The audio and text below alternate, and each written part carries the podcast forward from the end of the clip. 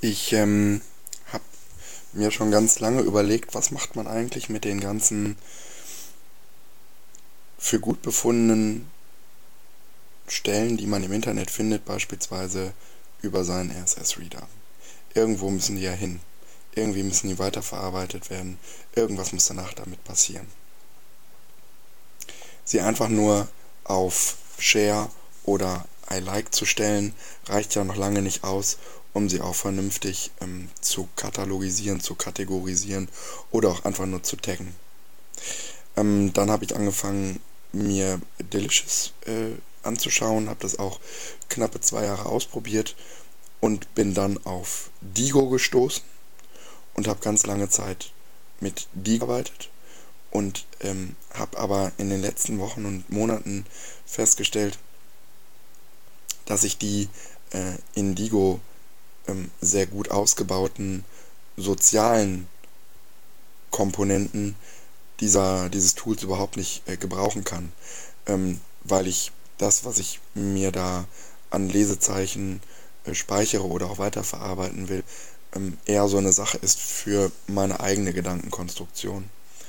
Und äh, insofern äh, bin ich gar nicht so sehr äh, an dem Tauschen dieser Informationen interessiert. Nicht, dass ich etwas gegen ähm, dem offenen Wissensaustausch hätte, aber ähm, in dem Fall habe ich keinen Wert in, dem, in dieser Funktion erkannt und deswegen nach einer neuen ähm, App oder nach einer neuen nach einem neuen Tool Ausschau gehalten und arbeite seit gestern äh, mal wieder mit Evernote.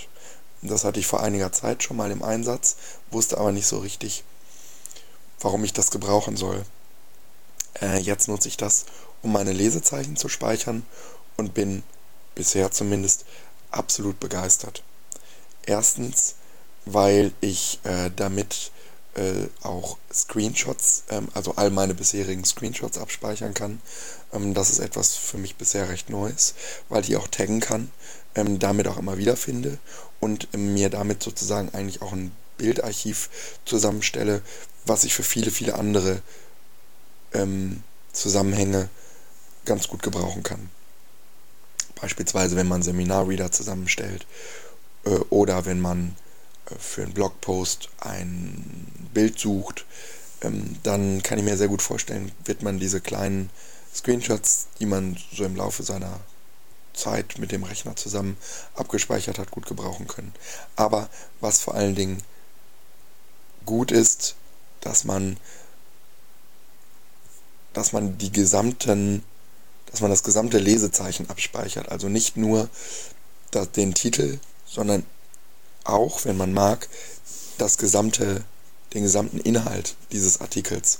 Das kann man theoretisch bei Digo auch machen, allerdings ist da der Speicherplatz begrenzt. Bei Evernote bekommt man jeden Monat 60 neue MB dazu und das reicht in der Regel für Text aus. Ähm, morgen will ich mal so ein bisschen versuchen, darüber zu berichten, was nicht so toll an Evernote ist.